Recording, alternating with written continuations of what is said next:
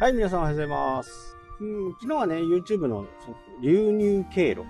どこから入ってくるのかっていうことをね、ざくっと説明しましたけど、まあ、もう一度ね、えーまあ繰り返しになっちゃいますけど、もう一度言うと、YouTube 検索、関連動画、ブラウジング機能っていう YouTube のおすすめです。この3つがね、ほぼほぼ、えー YouTube の中で行われている SEO みたいな感じですよね。あとは自分でソーシャルメディアとかで発信をすると、そこからの流入経路はね、ソーシャルメディアっていう形になりますんで、Facebook なり Twitter なりね、そういった形になるんで、そこは、こう、どれだけね、ファンがいるかっていうことによってもまた流入が変わってくると思いますけど、YouTube の場合は、チャンネル登録者数とか、そういったもの、基本関係ないからね。自分の好きなジャンルに、自分っていうか相手が好きな、視聴者が見るような好きなジャンルに、自分の動画がどれだけマッチングしてるかっていうことなんで、チャンネル登録っていうのはあまり関係ない。なので、ここを攻めていくのが、これからね、YouTube を目指す人のやっていくことなんですね。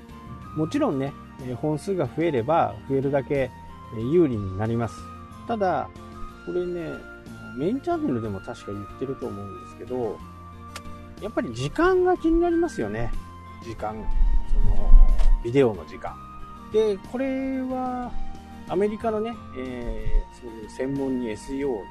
YouTube の SEO を専門にやっている人のデータでは、2分以下の動画っていうのは全くダメです。全くダメ。評価に値しないと。なので、絶対にやめてくれ。やっても意味がないよっていうね、え感じになってます。一番ベスト。一番ベストっていうのは、え10分から16分。で、まあ、しょうがないかなっていうのが、え5分。4分5分っていうのが、まあまあ、しょうがないよね。そのぐらいでもしょうがないよねっていうのが4分、5分ですね。5分台。4分台。4分から5分台。なので、ここは最低でもクリアできるような動画をしておかなきゃならないということですね。で、投稿頻度は週2回と。まあ、できなかったら週1回。ここはね、やっぱり守っていかなきゃダメかなっていうふうにね、思います。そもそもコンテンツがね、かなりこう、特化した内容であればね、月に1回程度でも10万人とかね、20万人いっている動画もあります。ただそこのジャンルに、えー皆さんの動画がマッチするかっていうとやっぱなかなか難しいですよね。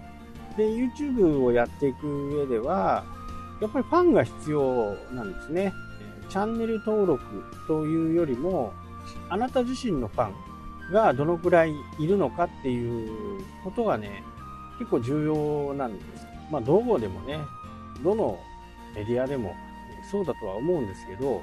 この一番あなたに近いファンが投稿をした瞬間によく見てくれるっていう風な動画になればなるだけおすすめとかにね、おすすめ関連動画に出やすくなります。投稿した瞬間にね、普段は投稿しても10再生しかされないと言ったとしても、これを SNS とかでね、宣伝しといて、今から投稿、動画が始まります、YouTube 動画が始まります、みたいな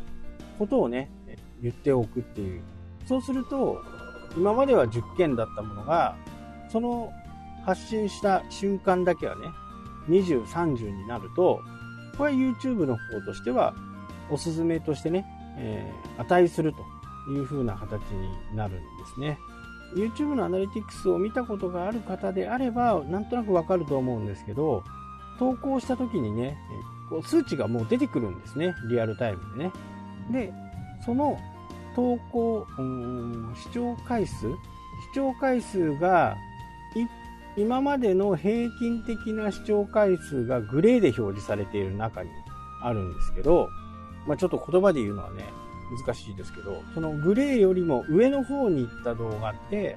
やっぱり今までと違うよねっていうふうにね、Google 思うんで。ただそれだけじゃダメなんですけど、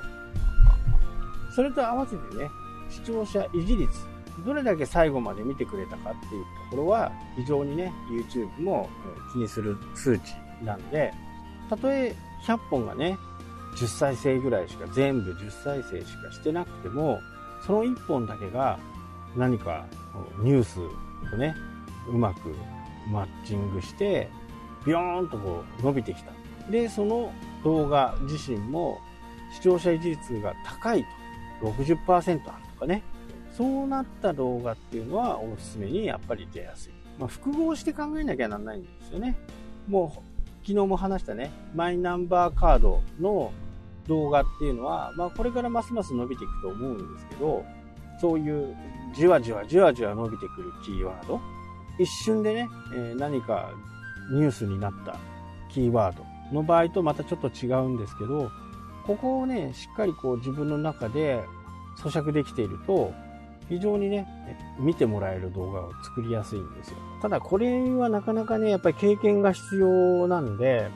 で、ニュースとかね、テレビとか、そういったものを見てないとなかなか察知できないんで、そこはやっぱり自分のこうインプットの力が必要かなっていうふうにね、思いますしね。で、私もそうやってインプットをね、いっぱいしておいて、動画作るんですけど、うまくいかない場合もあるし、突然なんだかうまくいったとかね、そういうこともあるし、ここは、こう、やっぱりこう、稽古をね、していかないとなかなか難しいわけですよ。